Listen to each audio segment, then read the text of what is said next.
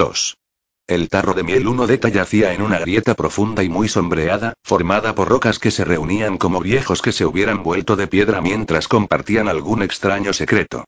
Observó a Eddie subir y bajar las cuestas cubiertas de maleza de las colinas y gritar hasta quedarse ronco. La pelusa de pato de sus mejillas se había convertido por fin en barba, y se lo hubiera podido tomar por un hombre crecido, salvo las tres o cuatro veces que pasó cerca de ella, una vez llegó tan cerca que ella pudo haber deslizado una mano y aferrarle el tobillo. Cuando él se acercaba, se podía ver que todavía no era más que un muchacho, un muchacho cansado como un perro, hasta la médula. Odeta habría sentido lástima. Deta solo sentía el callado instinto agazapado del predador por naturaleza. Al principio, al arrastrarse ahí dentro, había sentido cosas que crujían bajo sus manos como viejas hojas de otoño en un claro del bosque. Cuando sus ojos se acomodaron vio que no eran hojas sino los diminutos huesos de animales pequeños. Algún predador, desaparecido mucho tiempo atrás, si es que estos antiguos huesos amarillos decían la verdad, había tenido allí su guarida, algo como un hurón o una comadreja. Seguramente salía por la noche, seguía su olfato más allá, hacia los cajones, donde la maleza subterránea y los árboles eran más espesos, y seguía su olfato para cazar. Seguramente había matado comido, y llevado los restos de vuelta para comer algo al día siguiente, esperando que con la noche volviera el tiempo de cazar de nuevo. Ahora había un predador más grande, y al principio Deta pensó que haría más o menos lo mismo que había hecho el inquilino anterior. Esperar hasta que Eddie se quedara dormido, como casi ciertamente haría, luego matarlo y arrastrar su cuerpo hasta allí. Luego, con ambos revólveres en su poder, podría arrastrarse de vuelta hacia la puerta y esperar que volviera el hombre malo de verdad. Su primera idea había sido matar el cuerpo del hombre malo de verdad en cuanto se hubiera ocupado de Eddie, pero no había sido una buena idea, ¿verdad?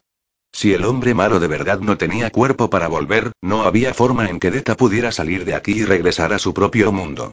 ¿Podría hacer que el hombre malo de verdad la llevara de vuelta? Tal vez no. Pero tal vez sí. Si sabía que Eddie seguía con vida, tal vez sí. Y eso la llevó a una idea mucho mejor.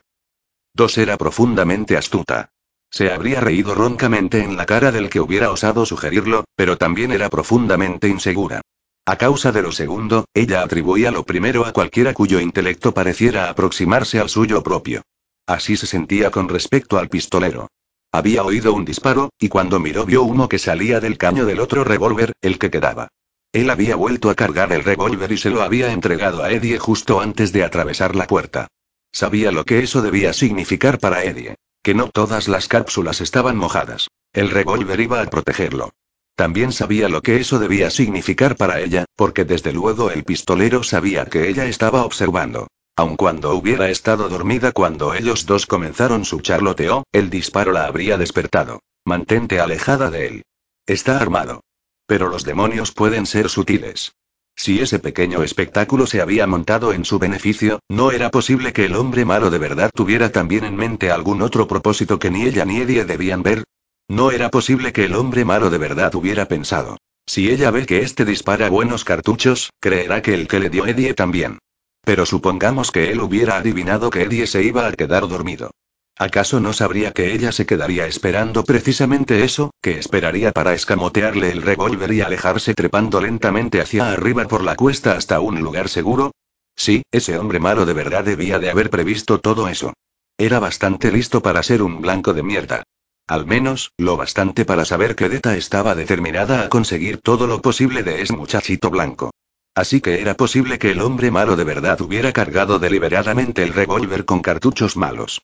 Ya una vez la había burlado, ¿por qué no iba a hacerlo de nuevo? Esta vez ella había tenido el cuidado de comprobar que las cámaras estuvieran cargadas con algo más que cápsulas vacías, y sí, parecían ser balas verdaderas, pero eso no significaba que lo fueran. Ni siquiera tenía que correr el riesgo de que una de ellas estuviera lo bastante seca como para dispararse, o ahora sí. Él pudo haberlas dispuesto de alguna manera. Al fin y al cabo, las armas eran el negocio del hombre malo de verdad. ¿Por qué haría él una cosa así? Pues para hacerle una zancadilla que la obligara a ella a exponerse, por supuesto. Eddie entonces podría cubrirla con el revólver que realmente funcionaba, y no cometería dos veces el mismo error, estuviera cansado o no. De hecho, se ocuparía especialmente de no cometer el mismo error por segunda vez, porque estaba cansado. Muy astuto, Blanco pensó Deta en su umbría guarida, ese oscuro lugar apretado pero en cierto modo confortable, con el suelo alfombrado con los huesos blandos y podridos de pequeños animalitos. Muy astuto, pero no me vas a pillar. No le hacía falta disparar a Eddie, después de todo. Solo tenía que esperar. 3. Su único miedo era que el pistolero volviera antes de que Eddie se quedara dormido, pero aún estaba fuera. El cuerpo echado en la base de la puerta no se movía. Tal vez tenía problemas para conseguir la medicina que necesitaba. O algún otro tipo de problemas, por lo que a ella concernía. Los hombres como él parecían encontrar problemas con tanta facilidad como una perra en celo encuentra un perro cachondo. Pasaron dos horas mientras Eddie buscaba enloquecidamente a la mujer a la que llamaba Odetta, o, como odiaba el sonido de ese nombre. Recorriendo arriba y abajo las colinas bajas y gritando hasta quedarse sin voz. Por fin Eddie hizo lo que ella esperaba que hiciera. Volvió a bajar al pequeño ángulo de playa y se sentó junto a la silla de ruedas sin dejar de mirar con desconsuelo a su alrededor. Tocó una de las ruedas de la silla, y el toque fue casi una caricia. Luego su mano cayó y él se sumergió en un profundo suspiro. Esta imagen produjo un dolor acerado en la garganta de Leta. El dolor le atravesó la cabeza de lado a lado como un relámpago de verano, y le pareció oír una voz que la llamaba, que la llamaba o reclamaba. No quiero, no lo harás, pensó sin saber qué pensaba o de qué estaba hablando. No quiero, esta vez no, ahora no. Ahora no, tal vez nunca más el rayo de dolor le desgarró la cabeza otra vez y le hizo apretar los puños. La misma cara se convirtió en un puño, se retorció en una mueca de concentración, una expresión notable y llamativa en su mezcla de fealdad y casi beatífica determinación. El rayo de dolor no volvió. Como tampoco volvió la voz que a veces parecía hablar a través de sus accesos de dolor. Esperó. Eddie apuntaló el mentón sobre los puños, apuntaló la cabeza de manera que, quedara levantada. Pronto comenzó a caer, sin embargo, mientras los puños se deslizaban hacia arriba por las mejillas. Deta esperaba con los ojos resplandecientes. Eddie levantó la cabeza de una sacudida. Luchó para ponerse de pie, caminó hacia el agua y se salpicó la cara. Está muy bien, muchacho blanco. Lástima que en este mundo no hay gatimulantes, si no te habías tomado eso también esta vez Eddie se sentó en la silla de ruedas, pero era evidente que la encontraba un poquitín demasiado cómoda. Así que después de una larga mirada a través de la puerta abierta, ¿qué está mirando ahí, muchacho blanco? Deta daría un billete de 20 pavos posabelo, dejó caer el culo sobre la arena otra vez. Apuntaló otra vez la cabeza sobre las manos. Pronto la cabeza comenzó otra vez a deslizarse hacia abajo. Esta vez nada la detuvo. El mentón quedó apoyado sobre el pecho, y aún por encima del oleaje ella podía oírlo roncar. Muy pronto, él cayó sobre un costado y se enroscó. Ella se sorprendió, se disgustó y se asustó al sentir una repentina puñalada de compasión por aquel muchacho blanco. No parecía más que un mocoso que tratara de quedarse levantado hasta la medianoche en la víspera de Año Nuevo y no lo consiguiera. Entonces recordó cómo él y el hombre malo de verdad habían intentado envenenarla, y cómo la provocaban con la comida, cómo se la tendían y se la retiraban en el último momento, por lo menos hasta que tuvieron miedo de que muriera. Si tenían miedo de que te murieras, ¿por qué tratarían de darte comida envenenada en primer lugar? La pregunta la asustó de la misma manera en que la asustaba esa furtiva sensación de lástima. No estaba acostumbrada a cuestionarse a sí misma, y más aún, esa voz que interrogaba en su mente no parecía en absoluto su propia voz.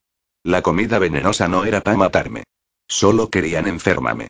Sentarse ahí a reír mientras yo vomitaba y me quejaba, supongo esperó 20 minutos y luego comenzó a bajar hacia la playa, impulsándose con sus manos y sus fuertes brazos. Ondulaba como una serpiente, sus ojos nunca abandonaban a Eddie. Hubiera preferido esperar otra hora, y aún media más. Habría sido mejor tener al cabroncete dormido 10 kilómetros en lugar de dos. Pero esperar era un lujo que simplemente no podía permitirse. El hombre malo de verdad podía volver en cualquier momento. Cuando se hubo acercado a cierta distancia del lugar donde estaba Eddie, que seguía roncando y sonaba como una sierra eléctrica en un aserradero, tomó un trozo de roca que le pareció satisfactoriamente lisa de un lado y satisfactoriamente dentada del otro. Cerró la palma sobre el lado liso y continuó su arrastre sinuoso de serpiente hacia donde estaba él, con el flanco brillo de la muerte en sus ojos. 4. El plan de Deta era brutalmente simple. Pegarle a Eddie en la cabeza con el lado dentado de la roca hasta que estuviera tan muerto como la misma roca. Luego tomaría el revólver y esperaría a que volviera Rolando. Cuando su cuerpo se incorporara, ella le daría a elegir. Llevarla de vuelta a su mundo, o negarse y morir. Vas a quedar en paz conmigo de cualquier manera, nene, le diría, y con tu amigo muerto ya no podrás hacer nada más de lo que dijiste que querías hacer si el revólver que el hombre malo de verdad le había dado a Eddie no funcionaba, era posible. Ella nunca había conocido a un hombre tan odioso y temible como Rolando, y no había astucia de él que pudiera sorprenderla, se lo cargaría de todas maneras. Se lo cargaría con la piedra o a mano limpia. Estaba enfermo y le faltaban dos dedos. Podría con él. Pero a medida que se acercaba a Eddie, le sobrevino un pensamiento inquietante. Era otra pregunta, y otra vez parecía ser otra voz la que preguntaba. ¿Y si lo sabe? ¿Qué pasará si en el momento en que matas a Eddie él lo sabe? Él no va a saber nada. Talad demasiado ocupado en conseguir los remedios. Y en acotarse, por lo que yo sé la voz extraña no respondió, pero ya había plantado la semilla de la duda. Ella los había oído hablar cuando la creían dormida. El hombre malo de verdad necesitaba hacer algo. Ella no sabía qué era.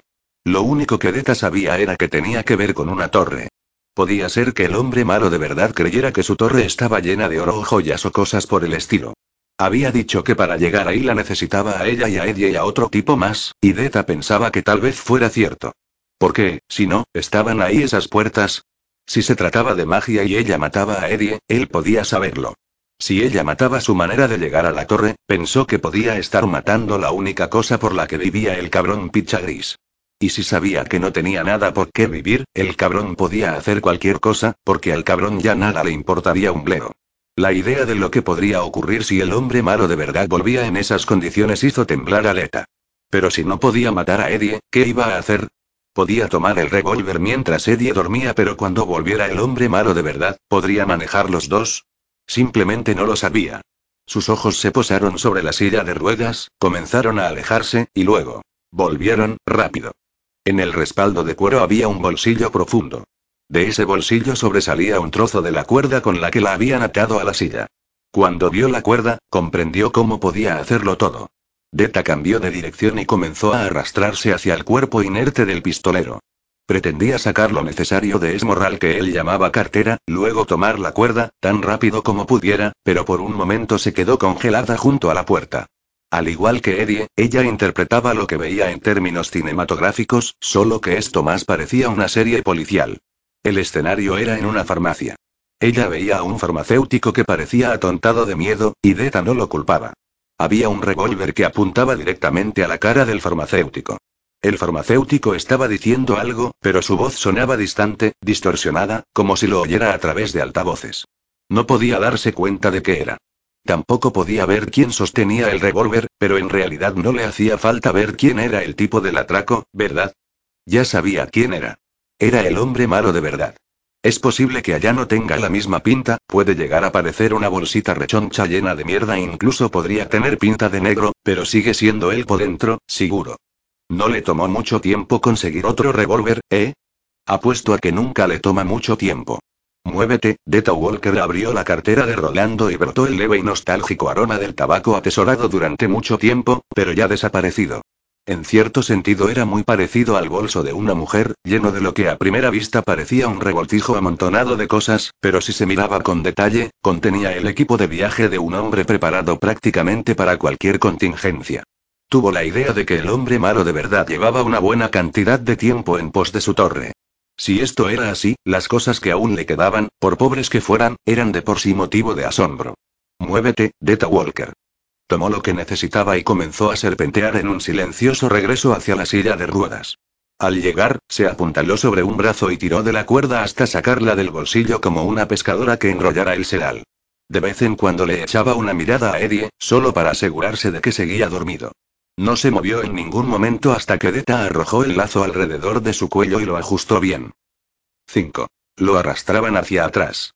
Al principio pensó que aún estaba dormido y que se trataba de una horrible pesadilla en la que lo enterraban vivo, o tal vez lo asfixiaban. Luego sintió el dolor del lazo que se hundía en su garganta y la saliva tibia que corría por su mentón al boquear. Esto no era un sueño. Palpó la cuerda y trató de alcanzar los cabos. Ella tironeó con sus fuertes brazos. Eddie se dio un topetazo al caer de espaldas. Su cara estaba poniéndose púrpura. Estate quieto. Silbó detrás de él. No voy a matarte si te estás quieto, pero si no dejas de moverte te voy a ahogar. Eddie bajó las manos y trató de quedarse quieto. El nudo corredizo que Deta le había enroscado alrededor del cuello se aflojó lo suficiente como para permitir la entrada de un delgado y ardiente hilo de aire. Solo podía decirse que era mejor que no respirar del todo. Cuando se calmó un poco el aterrorizado latido de su corazón, trató de mirar hacia atrás. Inmediatamente el lazo se ajustó otra vez. No importa.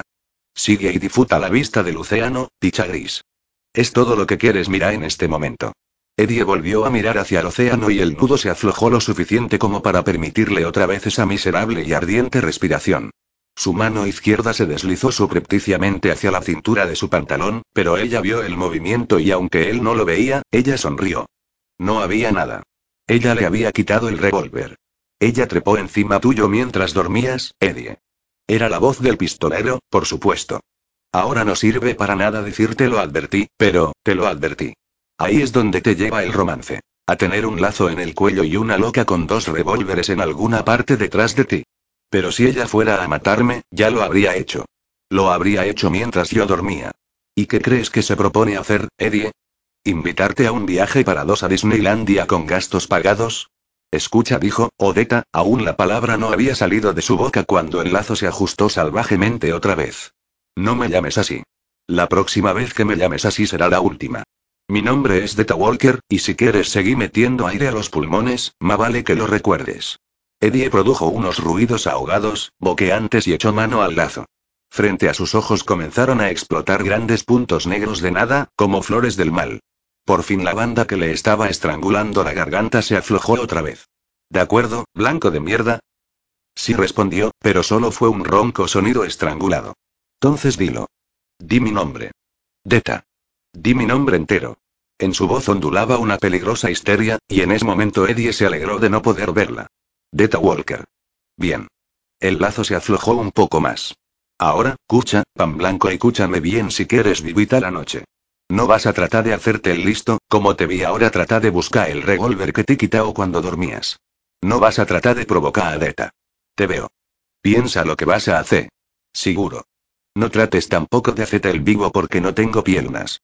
Yo aprendí a hacer un montón de cosas desde que las perdí, y ahora tengo los dos revólveres del blanco cabrón, y eso es algo, ¿no te parece? Sí, no Eddie. No me siento muy vivo. Bien, muy bien. Eso da pero que muy bien cacareó. Mientras dormías, Eta y se movió mucho. Preparé todo este asunto. Esto es lo que quiero que hagas, pan blanco. Vas a poner las manos atrás y vas a palpar hasta encontrar un lazo igual que el que tienes al cuello. Hay tres. Mientras tú dormías, yo tejía, vago. Soltó otra carcajada. Cuando encuentres el lazo, vas a poner las muñecas una contra la otra y las vas a pasar por ahí. Entonces vas a sentir mi mano que tira del nudo coledizo hasta que quede bien apretado, y cuando sientas eso, vas a decir, esta mi oportunidad agarra a esta negra y jeputas.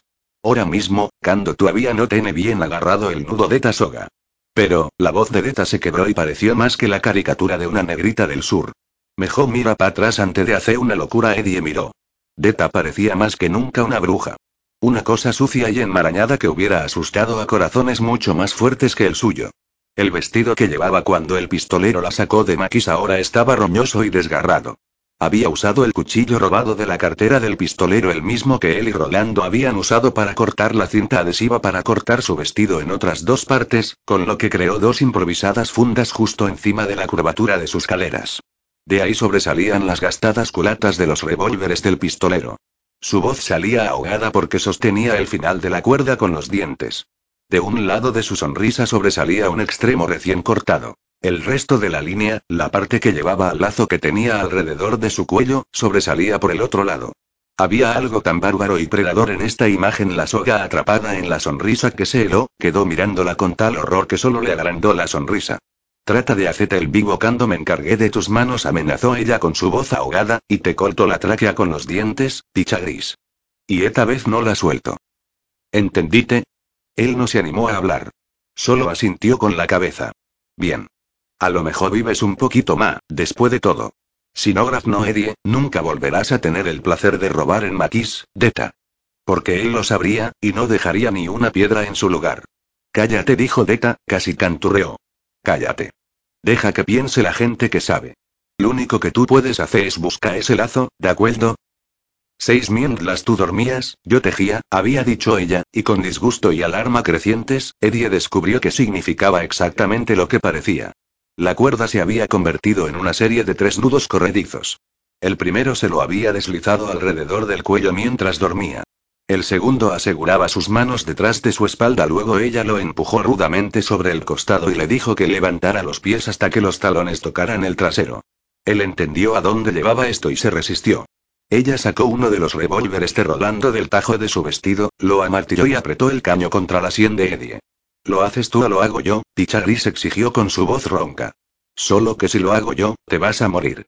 Boa pisotea la arena sobre los sesos que salgan del cerebro, lagartija con pelo. Él creerá que estás dormido. De nuevo acotó la amenaza con una risa. Eddie levantó los pies y rápidamente ella aseguró el tercer nudo corredizo alrededor de sus tobillos. Ahí está. Atado y fajado como un ternero en un rodeo. Esto lo describía mejor que nada, pensó Eddie. Si trataba de bajar los pies para aliviar una posición que ya se volvía cada vez más incómoda, él mismo apretaría aún más el nudo corredizo que sostenía sus tobillos. Eso acortaría el largo de la cuerda entre los tobillos y las muñecas, lo que a su vez apretaría ese nudo corredizo, y de paso la cuerda entre las muñecas y el nudo corredizo del cuello, y griega. Ella lo iba arrastrando hacia la playa. ¿Eh? ¿Qué? Trató de tirarse hacia atrás y sintió que todo se apretaba, incluso su capacidad de inhalar aire. Se dejó llevar lo más suelto posible, y mantén alzados esos pies, no te olvides de eso, mamón, porque si bajas mucho los pies te vas a estrangular, y dejó que ella lo arrastrara a través del suelo áspero. Una piedra puntiaguda le arrancó un trozo de piel de la mejilla, y sintió la sangre caliente que comenzaba a brotar. Ella jadeaba roncamente. El sonido de las olas y la explosión de la que horadaba el túnel en la roca eran más fuertes. ¿Me va a ahogar? Joder, ¿es eso lo que pretende? No, por supuesto que no. Creyó saber lo que ella pensaba hacer aún antes de que su cara surcara las algas retorcidas que marcaban la línea de la marea alta, esas cosas que apestaban a sal muerta, frías como los dedos de los marineros ahogados. Recordó lo que Henry le había explicado. A veces se cargaban a uno de los nuestros. Un americano, quiero decir, sabían que un cebo no servía porque no sería ninguno de nosotros el que fuera a buscar a un amarillo o a un moreno al bosque. A menos que fuera un pez recién llegado de Estados Unidos. Le hacían un agujero en el estómago, lo dejaban ahí gritando, y luego atrapaban a todos los tipos que iban a tratar de salvarlo. Seguían haciendo eso hasta que el tipo se moría. ¿Sabes cómo llamaban a un tipo como ese, Eddie? Eddie había negado con la cabeza, helado con esa visión. Lo llamaban un tarro de miel, había dicho Henry. Algo dulce. Algo que atrae a las moscas. O incluso a un oso, tal vez eso es exactamente lo que hacía Deta. Estaba usándolo como un tarro de miel. Lo dejó a unos dos metros por debajo de la línea de la marea alta, lo dejó frente al océano, sin decirle una sola palabra. Lo que esperaba que viera el pistolero a través de la puerta no era la marea que llegara para ahogarlo, porque la marea estaba baja y no volvería a llegar a esta altura antes de por lo menos seis horas. Y mucho antes que eso, Eddie alzó un poco los ojos y vio que el sol tendía un largo sendero dorado a través del océano. ¿Qué hora sería? ¿Las cuatro? Más o menos. El sol se pondría alrededor de las 7. Oscurecería mucho antes de que tuviera que preocuparse por la marea. Y cuando llegara la oscuridad, las langostruosidades saldrían rodando de las olas. Se abrirían un camino lleno de preguntas por la playa hasta donde él yacía atado e indefenso, y entonces lo partirían en pedazos. Siete ese tiempo se extendió en forma interminable para Eddie Dean. La misma idea del tiempo se convirtió en una broma. Aún el horror de lo que le iba a suceder cuando oscureciera se desvaneció a medida que sus piernas comenzaron a hincharse. La molestia recorrió una escala creciente desde la sensación de dolor hasta llegar finalmente a una aullante agonía. Relajaba los músculos y todos los nudos comenzaban a apretar, y cuando estaba al borde del estrangulamiento, de alguna manera lograba volver a levantar los tobillos, con lo que aligeraba la presión y conseguía recuperar un poco de respiración. Ya no estaba muy seguro de poder aguantar hasta la noche. Llegaría un momento en que simplemente sería incapaz de volver a levantar las piernas.